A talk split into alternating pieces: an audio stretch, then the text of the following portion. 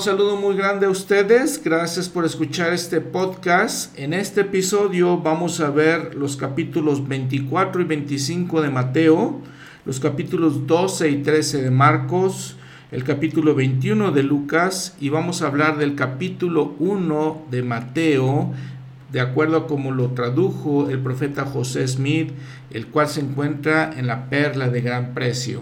Este es el episodio número 22 de nuestras reflexiones de las escrituras. Mi nombre es Juan Ramón Rosas. Gracias por estar aquí conmigo. El manual nos hace estas preguntas. ¿Qué mensajes contienen estos capítulos para mí y para mi familia y para mi llamamiento? Como les digo, vamos a hablar de la segunda venida de nuestro Salvador. Y entonces podemos preguntarnos qué importancia tiene para mí, mi familia, el conocer todos los acontecimientos de la segunda venida del Salvador, antes de que venga y después de que Él venga. Y nos encontramos en un momento, así como lo habíamos platicado en el episodio pasado, en que son los últimos días, días de la vida terrenal de nuestro Salvador y estos son los últimos momentos de su ministerio público. Ya el Señor después de esto ya no va a enseñar. Habíamos hablado de que la narración empieza seis días antes de la Pascua, de acuerdo al Evangelio de Juan, en el mes de Nisan o Nisan judío, el día 8. Y entonces platicamos la vez pasada del día 8, 9, 10 y 11 que es el viernes, sábado y luego el domingo de Ramos, lunes y hoy vamos a platicar del martes. Habíamos hablado de que después de la entrada triunfal a Jerusalén, el Señor había enseñado y luego fue al templo y desalojó a los cambistas. Además hemos platicado que el Evangelio de Juan es diferente en su cronología a los Evangelios sinópticos algunos estudiosos nos dicen que esta situación de la limpieza del templo parece más razonable de acuerdo con el Evangelio de Juan porque él la coloca a principio del ministerio del Salvador en Juan 2 versículos 13 al 17. Los evangelios sinópticos los ponen en esta última semana. La razón para pensar que esto sucedió al principio del ministerio del Salvador tiene que ver con el hecho de que los saduceos eran los que controlaban el templo y era realmente este, una manera de obtener dinero para ellos. Era, eran este, cuando el Señor se molesta y se enoja con, y desaloja a todos los cambistas, era también esa situación que era un nido de ladrones, dice él. Entonces les digo, los saduceos controlaban eso. Si el Señor hubiera hecho eso al final de su ministerio, hubiera encontrado toda la persecución más de la que ya había, y entonces hubiera, hubieran sucedido los eventos de una manera diferente. La hermana Lynn Wilson de Central de las Escrituras, a la que he citado algunas veces, nos dice que el, templo obviamente tipificaba a Cristo. Dice que este, el camino de los sacerdotes, del rito de los sacerdotes, incluía primero los lavamientos, luego las unciones, luego la vestimenta y luego los sacrificios y esto representaban el, el, regreso de nosotros al árbol de la vida, que, que, era representado este árbol de la vida por el menora. Recuerdan ese candelabro de siete eh, brazos. ¿sí? Eso nos permitía regresar a la presencia de Dios limpios de pecados. El sumo sacerdote vicariamente llevaba los pecados de la gente ante el trono de Dios para buscar la redención. Después de eso se limpiaba ritualmente en el día de la expiación y luego este sumo sacerdote entraba al lugar santo, pasaba por la mesa del incienso, por los panes, por el menora, para, ah, para estar en comunión con Dios en el velo. Después de varias representaciones rituales de los sacrificios de sangre, éste podía entrar en la presencia de Dios a través del velo en el lugar santísimo y lo hacía una vez al año. Todo esto lo podemos leer en Levíticos 16. Ahora, cuando estamos hablando de toda esta este, corrupción que había, es que les digo, los líderes controlaban el templo y entonces controlaban este, el dinero que se manejaba en el templo y era un, medio de ganancia. Herodes había removido este, lo que había establecido el Señor Jehová en ese momento, de qué significaba ser sumo sacerdote. El Señor decía que tenía que ser un descendiente de Aarón, servir toda su vida, ¿sí? Y entonces Herodes lo había cambiado como un este, lugar, un llamamiento, un puesto político, que eso le permitía tener una aristocracia de sumos sacerdotes. Y entonces hablamos de Anás y Caifás eran parte de esa aristocracia. Entonces era ya una corrupción completa. Una de las primeras historias que vemos en estos capítulos de las Escrituras es en Lucas 21. Dice que y mirando Jesús vio a los ricos que echaban sus ofrendas en el arca del tesoro. Esto sucedía en la corte de las mujeres que estaba en el templo o en la manzana del templo, podemos decirle. Y el Salvador, con su obvia capacidad perfecta de observación, dice que vio también a una viuda pobre que echaba dos blancas. Si leen nota al pie de la página 2a, esas blancas eran la moneda de menos valor del sistema monetario judío. Y entonces eran las más pequeñas de tamaño y de valor. Y entonces dice, les dijo, en verdad os digo que esta viuda pobre echó más que todos. Estando con sus discípulos les dice estas cosas. Porque todos estos de lo que les sobra echaron para las ofrendas de Dios. Mas ella de su pobreza echó todo el sustento que tenía. Y como todas las enseñanzas, esta es especial, eh, muy interesante entender que cuando nosotros, por ejemplo, pagamos un diezmo, no importa realmente la cantidad. Lo, que importa es que lo hagamos fielmente. Lo que importa es que demos lo que el Señor nos está pidiendo. Y el ejemplo perfecto es esta viuda. Si tienen ustedes este, las escrituras eh, por medio electrónico, en sus teléfonos celulares, en una tableta, pueden ir cuando estén ahí en la escritura, en Lucas 21, van a ver que a un lado de la escritura hay un icono en donde ustedes pueden ver videos. Si tocan ese icono se abre el video. Y son los famosos videos que les he dicho que son muy buenos sobre la vida de Jesucristo. Este icono no está aquí en Lucas, lo podemos ver en Marcos 12, que también nos habla de esta historia. Marcos 12, versículo 41. El Talmash, hablando de esta historia, nos dice, en las cuentas que llevan los ángeles, calculadas de acuerdo con la aritmética celestial, lo que ellos asientan en sus libros queda determinado por su calidad, más bien que su cantidad. Y se fija el valor de la ofrenda de acuerdo con la capacidad y la intención. Los ricos daban mucho y sin embargo retenían más. La ofrenda de la viuda era todo lo que poseía la pequeñez de su don no fue lo que lo hizo tan especialmente aceptable, sino el espíritu de sacrificio e intención devota con el que lo entregó. En los libros de contabilidad celestial, el donativo de esa viuda quedó asentado como una ofrenda magnánima que sobrepujó en valor las dádivas de los reyes.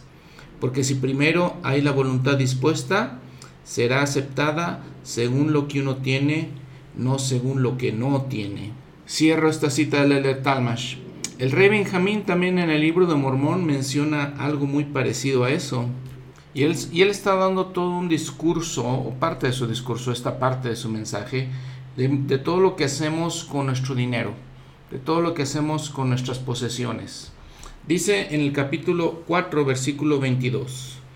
Y si juzgáis al hombre que os pide de vuestros bienes para no perecer, y lo condenáis, cuánto más justa será vuestra condenación por haberle negado vuestros bienes, los cuales no os pertenecen a vosotros, sino a Dios, a quien vuestra vida pertenece, y con todo ninguna petición hacéis, ni os arrepentís de lo que habéis hecho. Os digo, ay de tal hombre, porque sus bienes perecerán con él. Y digo estas cosas a los que son ricos en lo que toca a las cosas del mundo. Y además digo a los pobres, vosotros que no tenéis, y sin embargo tenéis suficiente para pasar de un día al otro, me refiero a todos vosotros que rehusáis al mendigo porque no tenéis, quisiera que en vuestros corazones dijese, dijeseis, No doy porque no tengo, mas si tuviera, daría. Ahora bien, si decís esto en vuestros, en vuestros corazones, quedáis sin culpa. De otro modo sois condenados, y vuestra condenación es justa, porque codiciáis lo que no habéis recibido.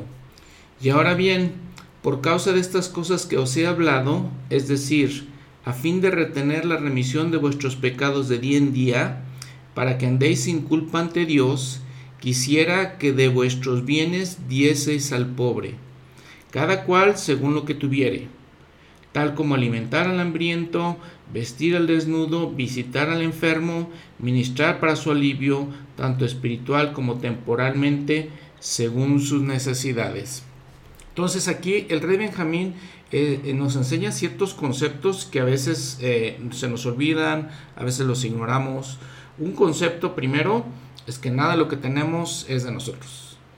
Y que Él nos bendice con cosas materiales, no por nuestras propias capacidades, sino porque eso es lo que nos toca y tal vez como una prueba. Una prueba para ver si vamos a dar y vamos a ayudar a nuestros semejantes de lo mucho que tenemos. Este es un concepto que en la iglesia le llamamos mayordomía Vean guía para el estudio de las escrituras, se buscan este concepto mayordomía. Dice, el que vela por los asuntos o la propiedad de otra persona es un mayordomo, y aquel por lo cual vela es su mayordomía. Todas las cosas de la tierra le pertenecen al Señor, y nosotros somos sus mayordomos. Somos responsables ante Él, pero podemos dar informe de nuestra mayordomía a los representantes autorizados de Dios. Cuando recibimos del Señor o de sus siervos autorizados un llamamiento para servir, nuestra mayordomía puede abarcar asuntos tanto espirituales como temporales. Ese es un concepto. Entonces, nada de lo que tenemos nos pertenece realmente. El segundo concepto, la segunda idea es esta. Aquí está diciendo el rey Benjamín que a fin de que podamos retener la remisión de nuestros pecados, y para que podamos andar sin culpa ante Dios, necesitamos, necesitamos, dice, dar de nuestros bienes al pobre, cada cual según lo que tuviere. Y este es el ejemplo, el de la viuda, ¿no? De esta este, mujer anciana, viuda, pobre. Y de manera que podamos alimentar al hambriento, vestir al desnudo, visitar al enfermo, ministrar para su alivio, tanto temporal como espiritualmente ya lo habíamos platicado, ¿no? Cuando hablamos de este, la parábola del buen samaritano, cuando hablamos también en el Antiguo Testamento de que uno de los grandes pecados del pueblo de Israel es que no, no cuidaban a los pobres, no se hacían cargo de los pobres. Y aquí nos está diciendo el Señor esto tan básico y tan importante a través del rey Benjamín, tan esencial para nuestra, la remisión de nuestros pecados, para andar sin culpa ante Dios. Ahora, si continuamos la historia con Mateo, capítulo 24, dice que entonces Jesús salió del templo. Y cuando se iba, se le acercaron sus discípulos para mostrarle los edificios del templo. Y respondiendo les dijo, ¿ves todo esto? De cierto os digo que no quedará aquí piedra sobre piedra que no sea derribada. Y estando él sentado en el monte de los olivos, se acercaron a él los discípulos aparte, diciendo, Dinos, ¿cuándo serán estas cosas? ¿Y qué señal habrá de tu venida y del fin del mundo? Pues recuerden que hemos dicho que el templo era una obra magnífica. De hecho, lo, hacían de cierta manera que pusieron todas las, las, piedras, los ladrillos sobre los ladrillos, este, de una manera muy especial. Era realmente muy difícil destruirlo. Y entonces los apóstoles, los discípulos dicen, Señor, ¿de qué estás hablando? ¿De qué, de qué, ¿A qué te refieres con todo esto? Obviamente no, ellos, todavía no entendían exactamente cuál era su llamamiento como Mesías. Algunas cosas había, pero recuerden que ellos pensaban, igual que todo el pueblo judío, que eh, Jesús venía a salvarlos, a librarlos de toda la esclavitud que habían tenido durante muchos años, durante muchas generaciones. Les platicamos que había estado Babilonia, platicamos que habían estado en Asiria, platicamos también que habían venido los griegos y luego los romanos. Entonces habían pasado eh, eh, años y décadas y, siglos realmente en, cautiverio. Entonces tenían todas esas ideas en su mente los discípulos. Y le preguntan aquí, ¿dónde, cuándo van a pasar estas cosas? ¿Qué señal habrá de tu venida? ¿Qué, qué le pedían? ¿qué es, ¿Cómo va a ser el fin del mundo? Recuerden que habíamos visto al principio de este episodio que íbamos a hablar de José Smith, de Mateo, de la traducción inspirada de la Biblia. Recuerden, eh, habíamos platicado alguna vez que esta traducción, después de que eh, José Smith terminó todo el libro de Mormón, pensó en hacer una versión inspirada, revisar de una manera inspirada por medio del Espíritu todo lo que contenían las escrituras en el Nuevo Testamento. Y entonces con el tiempo le llamaron a esta, esta traducción, le llaman la versión inspirada de José Smith, y uno, uno, de los propósitos por los que el profeta lo hizo es porque había muchas fallas. Si ustedes leen el, Nuevo Testamento van a encontrar fallas y detalles que dicen, a ver, esto es como controversial, esto es como que paradójico, esto este, está contra lo que ya había dicho el Señor, o cualquier otra situación, cualquier otra enseñanza, a veces se contradicen unas a otras, porque sabemos que habíamos hablado en un episodio anterior, el episodio primero de este año, en el que dijimos, bueno, sí se hicieron las traducciones, la gente que hizo las traducciones no sabemos qué tanto sabía del idioma número uno, número dos, no tenía el espíritu del Señor para hacer las traducciones, y estamos agradecidos por la obra que, que hicieron y por el Nuevo Testamento, por la Biblia en general, pero no sabemos qué tan bien lo hicieron. Entonces el profeta buscó hacerlo con la inspiración del Espíritu Santo, con el don que ya tenía, y la, una de las más importantes o donde hizo mayores aclaraciones fue en este capítulo 24 de Mateo. Y por eso lo tenemos en la perla de gran precio. Su revisión de hecho contiene un 30, un poco más del 30% más de lo que tiene eh, Mateo 24 esta traducción era muy interesante para el profeta porque la gente en sus tiempos, la gente alrededor de él, estaba muy interesada en la segunda venida. Había este, toda una conmoción y todo un eh, entusiasmo por todas estas cosas.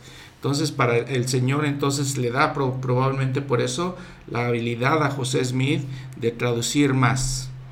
Por ejemplo, eh, los versículos en Mateo 24 son 51 versículos, en José Smith Mateo son 55. Y luego se dividen de esta manera. Nos habla de tres periodos de tiempo, básicamente. Los versículos del 1 al 11 nos hablan de los años 33 al 70 de la era cristiana, después de Cristo.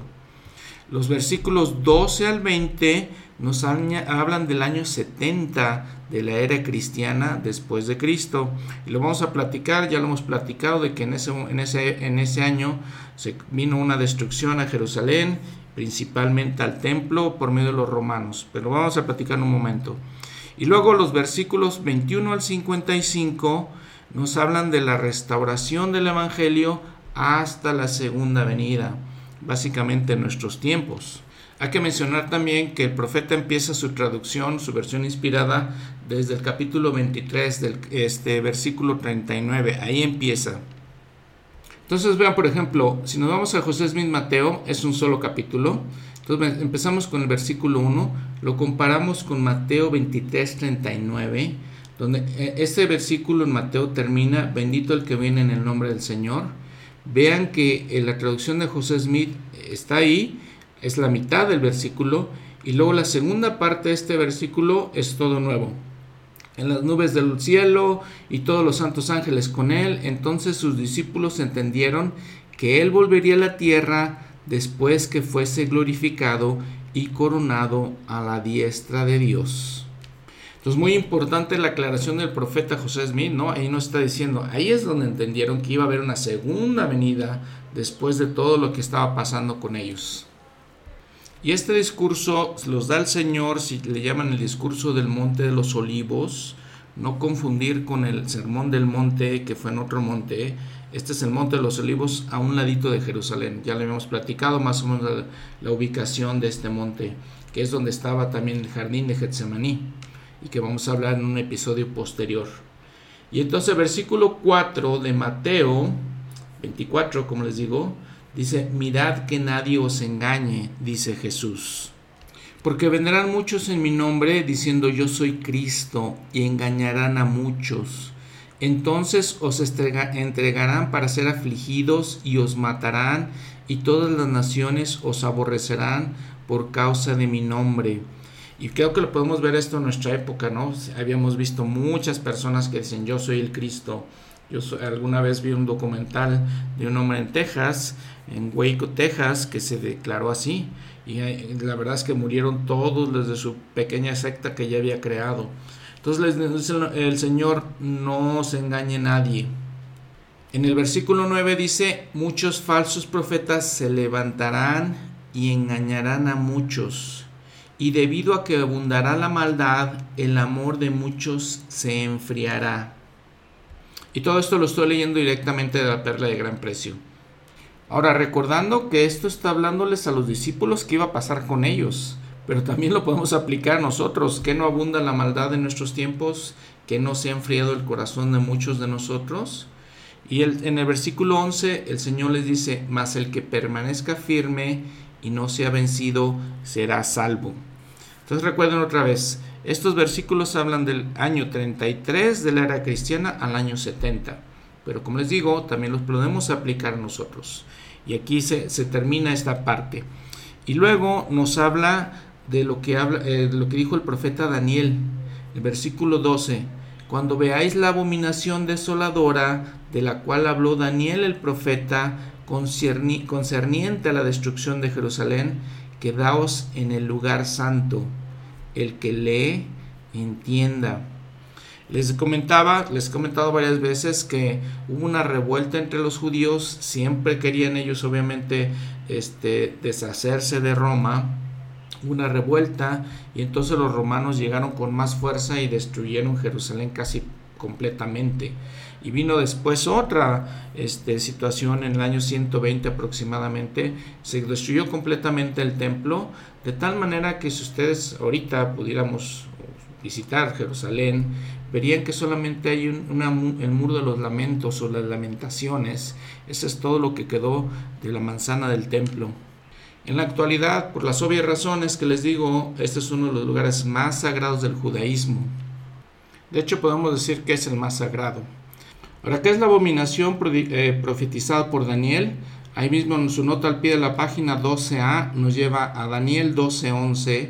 Dice, y desde el tiempo en que se ha quitado el continuo sacrificio, o sea que ya no podrían hacer más sacrificios en el templo, obviamente, hasta la abominación desoladora habrá 1290 días.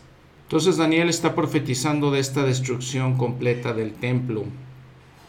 Interesante también que al final dice, concerniente a la destrucción de Jerusalén, y les dice, quedaos en el lugar santo.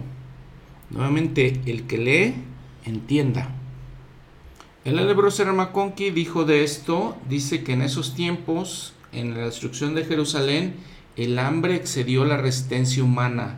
La sangre corrió en las calles, la, destrucción desoló al templo, un millón cien mil judíos fueron muertos, Jerusalén fue arada como un campo y un resto de lo que una, una vez fue una nación poderosa fue esparcido hasta los cabos de la tierra.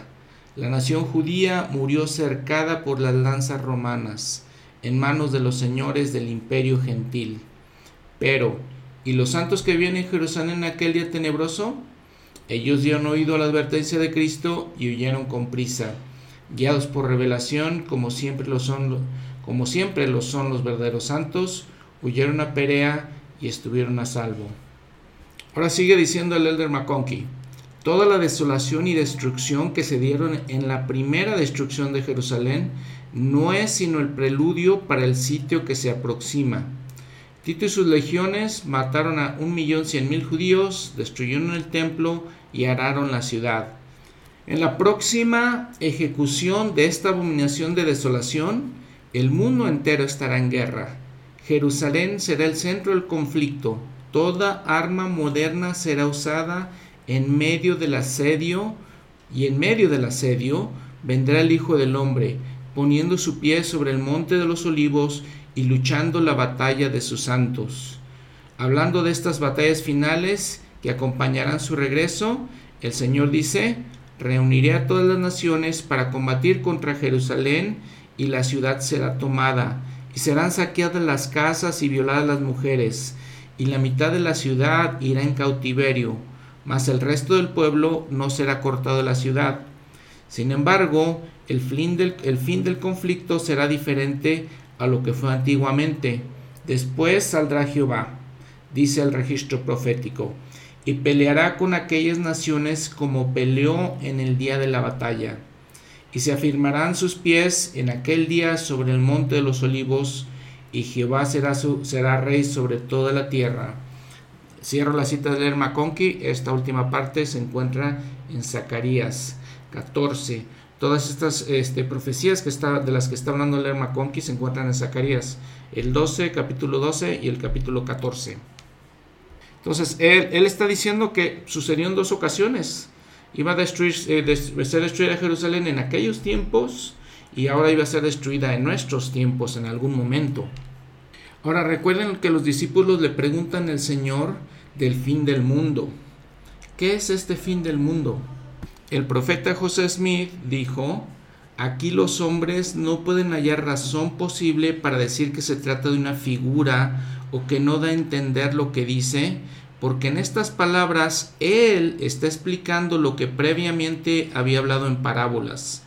Y según esta aclaración, el fin del mundo es la destrucción de los malvados y la ciega y el fin del mundo aluden directamente no a la tierra, como muchos han supuesto, sino a la familia humana en los últimos días y a las cosas que procederán, precederán, perdón, la venida del Hijo del Hombre y a la restauración de todas las cosas que se habló por boca de todos los santos profetas desde el principio del mundo. Y los ángeles tomarán parte en esta importante obra, pues ellos son los segadores, de manera que así como se juntará la cizaña y se quemará con fuego, así será el fin del mundo. Es decir, al salir los siervos de Dios para amonestar las naciones, tanto a los sacerdotes como al pueblo, y en vista de que endurecen sus corazones y rechazan la luz de la verdad, habiendo sido entregados primeramente a los bofetones de Satanás, habiéndose ligado la ley y el testimonio, como sucedió con los judíos, se quedan obscuras y son entregados para el día de la quema. Y así, atados con sus credos, aseguradas sus cuerdas por sus sacerdotes, están listos para el cumplimiento de las palabras del Salvador. Enviará el Hijo del Hombre sus ángeles, y cogerán de su reino todos los escándalos y los que hacen iniquidad y los echarán en el horno de fuego. Allí será el lloro y el crujir de dientes. Entendemos que la obra de juntar el trigo en alfolís o graneros se efectuará mientras se está atando y preparando la cizaña para el día en que será quemada, y que después de ese día los justos resplandecerán como el sol en el reino de su Padre el que tiene oídos para oír, oiga. Cierro la cita del profeta. Entonces, esta abominación, esta desolación, la narra eh, el Señor mismo y está en José Smith Mateo 1, del 12 al 20. Entonces, como les había comentado, les digo nuevamente, se aplica a ellos en sus tiempos y se aplica también a nosotros en nuestros tiempos, así como dijo el Elder McConkie. Y en el versículo 21 entonces nos habla de las señales de la segunda venida. Los versículos 21 hasta el final del capítulo 55 nos habla de esto. Y después el Salvador describe 20 señales de los tiempos que precederán su segunda venida. Primero nos dice, versículo 23 y 28, guerras y rumores de guerras. Segundo, versículo 26, se verá una luz, así como cuando sale el sol y va a cubrir toda la tierra, así también será la venida del Hijo del Hombre. Tercero, los escogidos de los cuatro extremos de la tierra serán recogidos. Dice, por, eh, por ejemplo, y es una analogía, dice, donde esté el cuerpo, allí se juntarán las águilas. Entonces nosotros debemos ir a donde están las águilas, ¿no? Todos los escogidos es la obra misional básicamente. ¿Qué es lo que están haciendo los misioneros? Buscando los escogidos, en todos los extremos de la tierra. Muy bien. Luego el versículo 29, nación se levantará contra nación, reino contra reino. Luego también el versículo 29 dice, habrá hambres, pestes y terremotos en diversos lugares de la tierra. El versículo 30, la iniquidad abundará, el amor de muchos se enfriará. Además, aquellos que sean fuertes y no sean vencidos, ¿sí? se salvarán. Versículo 31, el Evangelio del reino será predicado en todo el mundo, por testimonio a todas las naciones. Los inicuos serán destruidos. La abominación desoladora predicha por Daniel el profeta será cumplido será cumplida. Y luego versículo 33, el sol se oscurecerá y la luna no dará luz, y las estrellas caerán del cielo, serán conmovidos los poderes del cielo. En el versículo 34, cuando pasen estas cosas, la generación en la que pasen estas cosas, entonces en ese momento el Señor vendrá otra vez. Luego en el versículo 36 dice, las tribus de toda la tierra se lamentarán y verán al Hijo del Hombre. ¿Cómo lo verán? Que vienen las nubes del cielo con poder y gran gloria. Luego, el que atesore mi palabra no será engañado. Eso es una clave importante, una reflexión muy importante para nosotros, una reflexión crítica, ¿no? Muy especial. El que atesore mi palabra no será, no será engañado. Y dice que vendrán ángeles, ¿sí? Con el sonido de trompeta y juntarán al resto de sus escogidos de los cuatro vientos, desde un extremo del cielo hasta el otro. Y pues todas estas palabras son para reflexionar muy profundamente en todas estas cosas. Algunas ya las estamos viendo. Digo, creo que estamos, acabamos de pasar una pandemia. Acabo, mientras estoy haciendo este podcast, este, este episodio, acabo de recibir una notificación de la este, Organización de las Naciones Unidas. Las Naciones Unidas nos está diciendo que el calentamiento global, el calor este año va a ser muy fuerte, va a ser severo. Entonces les digo, todas estas cosas ya las estamos viendo, ya estamos viendo la predicación del Evangelio y estoy seguro una de las profecías, como les he dicho anteriormente, más impresionantes es la construcción del templo y cómo impresionantemente se ha acelerado en los, en los últimos años, increíblemente por todo el mundo. Y lo, hemos platicado en algún otro episodio, ¿no? De todo, todos los lugares donde va a haber templos. También dice el Salvador que el amor de muchos se enfriará. Va a haber gente, en el mundo gente muy mala, gente sin corazón, realmente sin un sentimiento natural. Eh, va a haber gobernantes, déspotas, va a haber dictadores, gente que hace mucho el mal. El Elder Maxwell dijo algo de esto. Debido a que la iniquidad se incrementará en el mundo, sin embargo, no solamente que será que el amor de muchos se enfriará, sino que también la misericordia y la compasión declinarán. Aún así, la misericordia, siendo esta virtud esencial, tan preciosa, tan posibilitadora, de manera que los que se arrepienta, el que se arrepienta hallará misericordia, y quien haya misericordia y persevere hasta el fin será salvo. Seguramente necesitamos la misericordia para poder soportar, para poder soportar bien. Estas virtudes están ligadas una con la otra, en un tejido con una fuerza de tensión, la cual las mantiene bien estructuradas. Cierro la cita. Ahora estas señales y calamidades serán una prueba para nosotros. El presidente Joseph Fielding Smith dijo, no piensen por un momento que los días de prueba ya se terminaron. No es así. Si guardamos los mandamientos del Señor, prosperaremos, seremos bendecidos. Las plagas, las calamidades que han sido prometidas serán derramadas sobre los pueblos de la tierra y nosotros escaparemos. Estas pasarán de nosotros. Pero recuerden que el Señor dice que si fallamos en guardar su palabra, si caminamos en las vías del mundo, no pasarán por nosotros, sino que nos visitarán con inundaciones y con fuego, con, espada, con, la espada y con plagas y destrucción. Nosotros podemos escapar de esas cosas a través de nuestra fidelidad.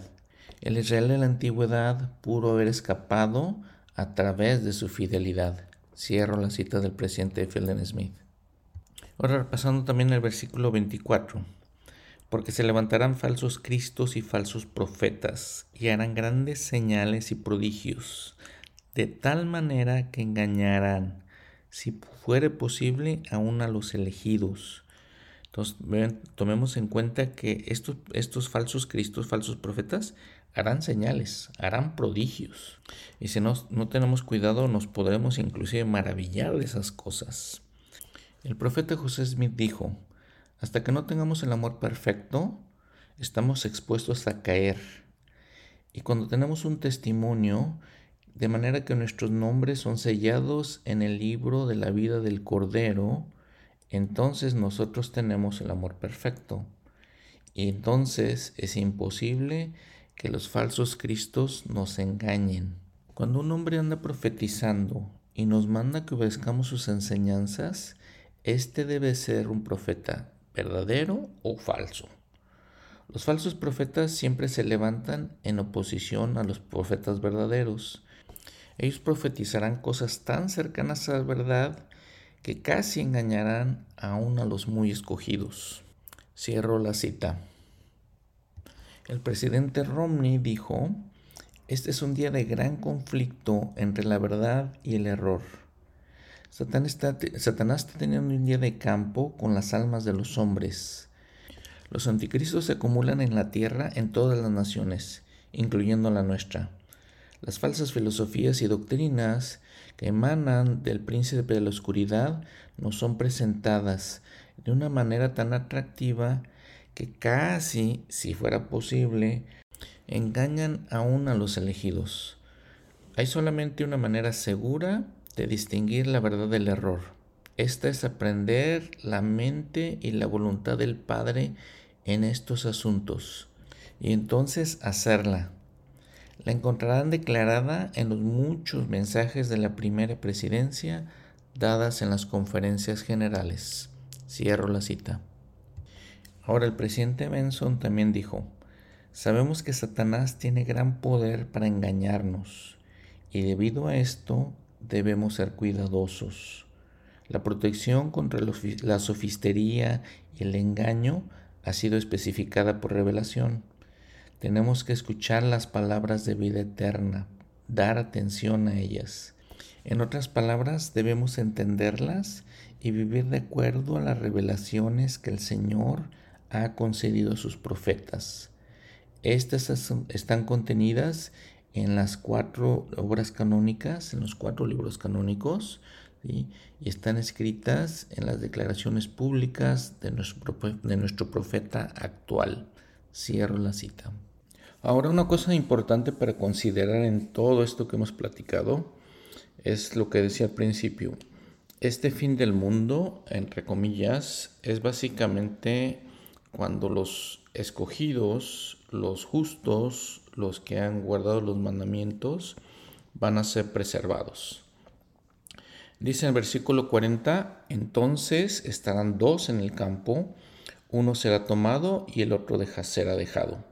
Dos mujeres estarán moliendo en un molino, una será tomada y la otra será dejada.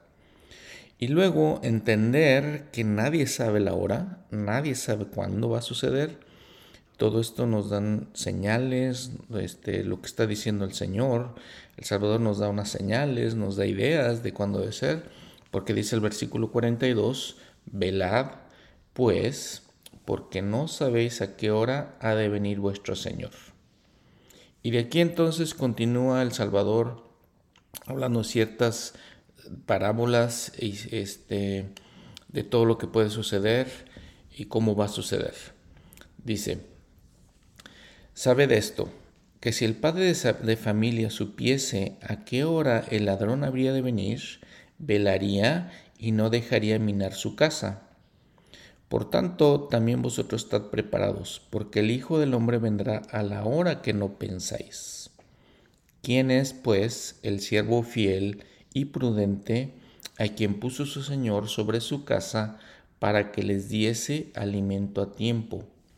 Bienaventurado aquel siervo al que cuando su Señor venga le haya haciendo así. Entonces básicamente el Salvador nos dice hay que estar preparados. Y bienaventurados somos si en ese momento nos encuentra Él haciendo cosas buenas. El Elder McConkie, en este, este mensaje que está dando el Salvador aquí del siervo, del siervo fiel y prudente, dice, aquí el Salvador habla de sus ministros, de sus siervos, los poseedores del santo sacerdocio. Ellos son los que Él ha hecho gobernantes en la casa de Dios para enseñar y perfeccionar a sus santos. De ellos es la responsabilidad estar comprometidos en esa obra cuando el Maestro retorne si así están sirviendo cuando Él venga, Él les dará exaltación. Pero si los gobernantes en la casa del Señor piensan que la segunda, que la segunda venida está muy lejana, si olvidan lo que les ha sido encomendado, si contienden con sus compañeros de ministerio y comienzan a vivir según el mundo, entonces la venganza de su Señor desechado caerá en justicia sobre ellos cuando Él venga de nuevo. Cierro la cita. En el capítulo 25 de Mateo, ya si vemos el encabezado, dice, Jesús enseña la parábola de las diez vírgenes, la de los talentos y la de las ovejas y los cabritos. Y todos conocemos, es unas palabras más conocidas, la de las diez vírgenes. Dice, entonces el reino de los cielos será semejante a diez vírgenes. Y notemos aquí cómo anteriormente vimos una parábola donde el, Señor nos pide que compartamos de nuestros bienes, que demos a los demás. En esta parábola de las diez vírgenes no es posible dar, porque esto nos habla de cosas como el testimonio y nuestra capacidad espiritual. Y esa no la podemos compartir con los demás. Aunque podemos compartir enseñanzas, nuestras experiencias, nuestro testimonio, realmente la otra persona puede recibirlas o no recibirlas. Nuestros semejantes pueden hacerlo o no hacerlo. Entonces dice la parábola de las diez vírgenes. Dice, el reino de los cielos será semejante a diez vírgenes, que, tomando sus lámparas, salieron a recibir al novio. Y cinco de ellas eran prudentes y cinco insensatas. Las insensatas, tomando sus lámparas, no tomaron consigo aceite mas las prudentes tomaron aceite en sus vasijas juntamente con sus lámparas. Y tardándose el novio, cabecearon todas y se durmieron. Y a la medianoche se oyó un clamor. He aquí, el novio viene, salida a recibirle.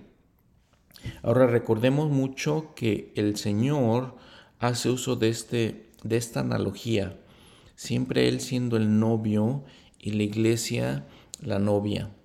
Lo hace bastantes veces, lo hizo en el Antiguo Testamento, entonces tengamos eso en mente. Ahora dice, entonces dice, he aquí el novio viene, salida a recibirle. Entonces todas aquellas vírgenes se levantaron, las diez de ellas, y, y arreglaron sus lámparas. Y las insensatas dijeron a las prudentes, dadnos de vuestro aceite, porque nuestras lámparas se apagan. Entonces recordemos, están pidiendo aceite y recordemos que siete cosas no se pueden compartir. Pero las prudentes respondieron diciendo, para que no nos falte a nosotras y a vosotras, id más bien a los que venden y comprad vosotras mismas. En esto, en ciertas cosas espirituales, cada quien tiene que encontrar. No nos cuestan pero cada, cada quien tiene que encontrar su propio testimonio, por ejemplo. Cada quien, tiene que encontrar sus propias experiencias espirituales. Ok, y entonces, y mientras ellas iban a comprar, las insensatas, en comprar aceite, vino el novio. Y, él, y las que estaban preparadas entraron con él a las bodas y se cerró la puerta. Otra vez la analogía. Recuerden otras, otras parábolas que hemos visto de las bodas, del festín, de la fiesta. que el Señor nos está diciendo probablemente que así va a ser su venida, que así va a ser cuando aquellos que sean justos y rectos estén con Él. Bodas, porque precisamente en la cultura judía habíamos visto, esta celebración de bodas era muy, muy importante. Entonces le está mandando este mensaje a la gente, en este caso a sus discípulos, ¿no? Dice, entraron a las bodas con él, con el novio, se cerró la puerta. Y después vinieron también las otras vírgenes diciendo, Señor, Señor, ábrenos. Mas él respondiendo dijo, De cierto os digo que no os conozco. Velad pues, porque no sabéis el día ni la hora en que el Hijo del Hombre ha de venir. Estas vírgenes no sabían cuándo llegaba el novio. Y entonces lo está comparando el Salvador con su venida. Sí, ¿Qué, es, qué, ¿Qué significa todo esto? Nos dice, por ejemplo, el presidente Harold Billy. Dice, el propósito de esta lección fue el de dar énfasis ante aquellos llamados al ministerio y ante sus discípulos y ante el mundo al hecho de que debería existir una incesante vigilancia y preparación para el día que él había predicho cuando vendrá otra vez para juzgar en la tierra. El esposo de la parábola era el Maestro, el Salvador de la humanidad. La fiesta de bodas simboliza la segunda venida del Salvador para recibir en su seno a su iglesia. Las vírgenes eran aquellos que profesaban ser creyentes en Cristo porque estaban esperando ansiosamente la venida del esposo a la fiesta de bodas o estaban relacionados con la iglesia y con los acontecimientos que transcurrirían en conexión con ella. Es evidente que esta parábola se refería particularmente a los creyentes en Cristo, con una advertencia dirigida a ellos, en lo que nos ha dicho en la revelación moderna. Estas cosas son las que, las que habéis de esperar, sí, en el día de la venida del Hijo del Hombre. Y hasta aquella hora habrá vírgenes insensatas, insensatas entre las sensatas. Y en aquella hora se hará una separación completa de los justos y los malvados. Y esto es Doctrina y Convenios 63, versículos 53 y 54. Sigue el presidente Lee. Indudablemente esto significa una separación entre los malvados y los justos, entre los que profesan ser creyentes en el Señor Jesucristo. El Salvador define a las vírgenes prudentes de sus parábolas en otra revelación en la cual dijo, porque aquellos que son prudentes y han recibido la verdad y han tomado al Espíritu Santo por guía y no han sido engañados, de cierto os digo que estos no serán talados ni echados al fuego, sino que aguantarán el día. Doctrina y Comenios 45-57. Aquí se indica claramente una verdad que todos debemos reconocer que entre el pueblo de Dios, los creyentes en el Salvador del mundo, hay quienes son prudentes y guardan los mandamientos. Y sin embargo, hay quienes son insensatos, desobedientes y negligentes en el cumplimiento de sus deberes. Cierro la cita del presidente Lee, pues una reflexión muy profunda para nosotros. Aún entre nosotros, dice, los creyentes del Salvador del mundo, entre el pueblo de Dios. Hay algunos que somos insensatos. ¿Estamos preparados para recibir al Señor? ¿Qué significa estar preparados? Ser más como Él, vivir más como Él, tratar que nuestro carácter, nuestra personalidad sea más como la de Él, guardando obviamente sus mandamientos, aprendiendo y progresando constantemente, cambiando constantemente nuestro corazón llegar a ser más y más como Él. A continuación Jesús enseña también la parábola de los talentos. Y vimos en el episodio, pasado, la parábola de las minas, muy parecida a esta. Y dice que tenía tres, había tres hombres y a uno le dio el, el Señor, este, estos son sus siervos, y a uno le da cinco talentos, a otro le da dos talentos y a uno le da uno. Dice, cada uno conforme a su capacidad. Y luego se fue lejos. Y el que había recibido cinco talentos fue y negoció con ellos y ganó otros cinco talentos. Asimismo, el que había recibido dos ganó también otros dos. Pero el que había recibido uno fue y cavó en la tierra y escondió el dinero de su señor. Y después de mucho tiempo volvió el señor aquellos, de aquellos siervos e hizo cuentas con ellos. Y llegando al que había recibido cinco talentos, trajo otros cinco talentos, diciendo, Señor, cinco talentos me encomendaste, he aquí, he ganado otros cinco talentos sobre ellos. Y su señor le dijo, Bien, buen siervo fiel, sobre poco has sido fiel, sobre mucho te pondré, entra en el gozo de tu Señor.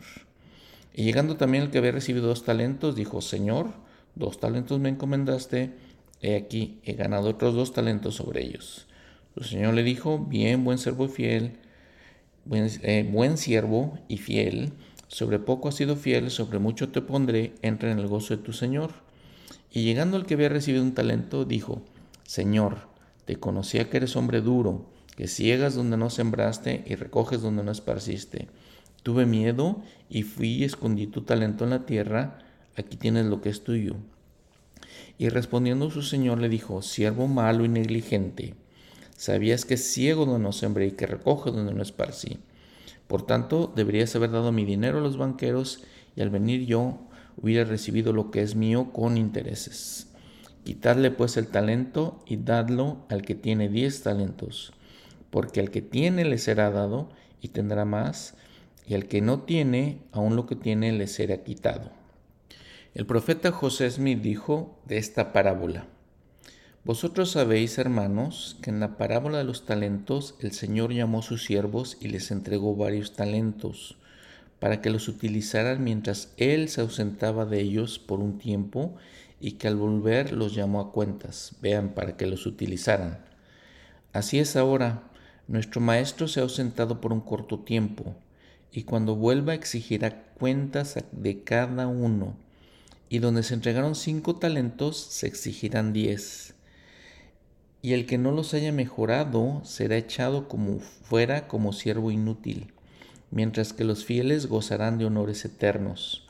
Por consiguiente, de la manera más sincera, imploramos que la, la gracia de nuestro Padre os atienda mediante Jesucristo su Hijo, para que no desmayéis en la hora de la tentación, ni seáis vencidos cuando venga la persecución.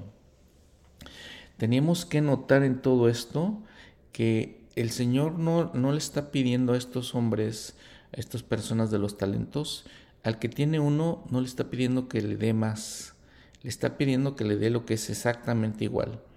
Y entonces al que le da 10 le pide lo mismo. Entonces todos tenemos diferentes talentos y aunque tengamos un solo talento, el Señor no nos va a exigir más. El Señor nos va a dar exactamente la misma recompensa que al que tiene 10 talentos.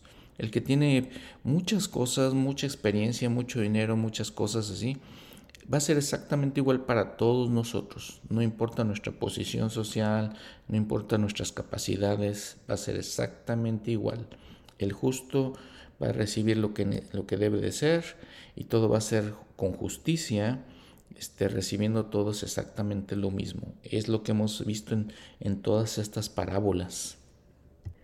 Y podemos ver que el Señor este, y nuestro Padre Celestial van a ser completamente justos, ¿no? de acuerdo a cada quien, de acuerdo a los talentos y las posibilidades y las oportunidades que recibimos, de acuerdo a eso se nos va a juzgar con perfecta justicia y de acuerdo a eso se nos va a bendecir.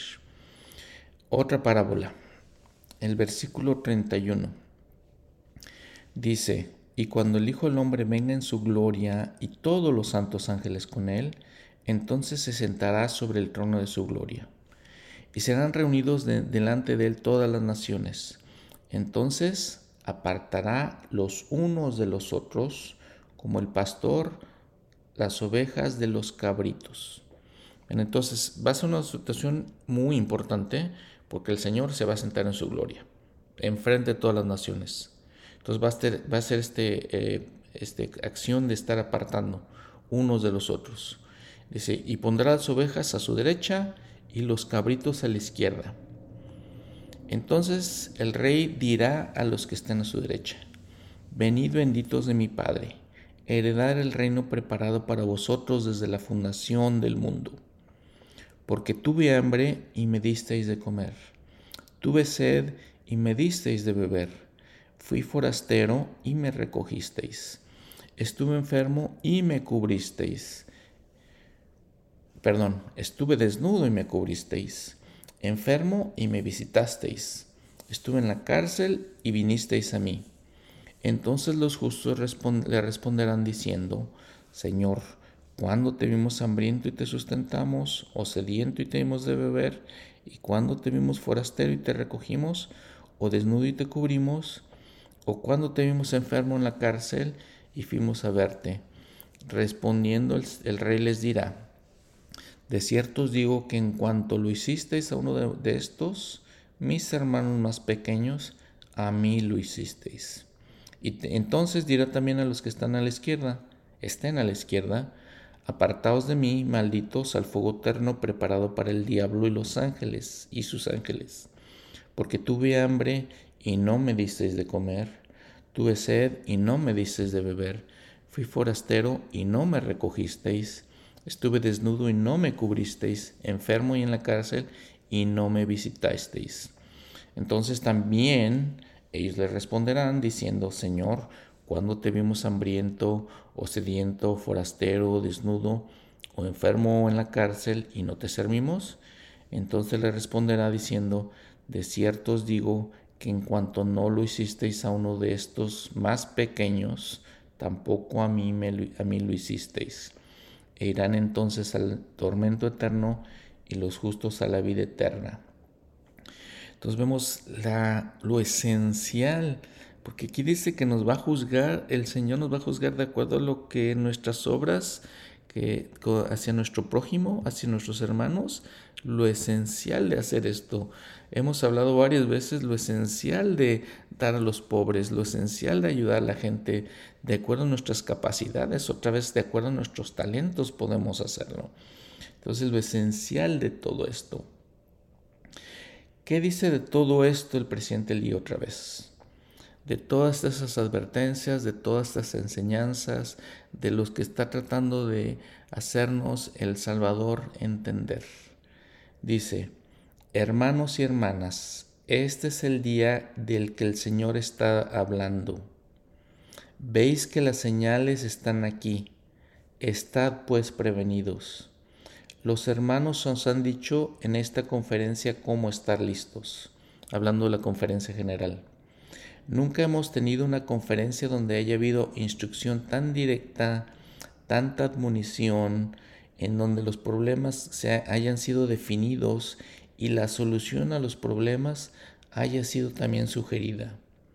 No pongamos oídos sordos ahora, sino oigamos esto como las palabras del Señor inspiradas por Él, y estaremos seguros en la colina de Sión, hasta que todo lo que el Señor tiene para sus hijos se haya cumplido.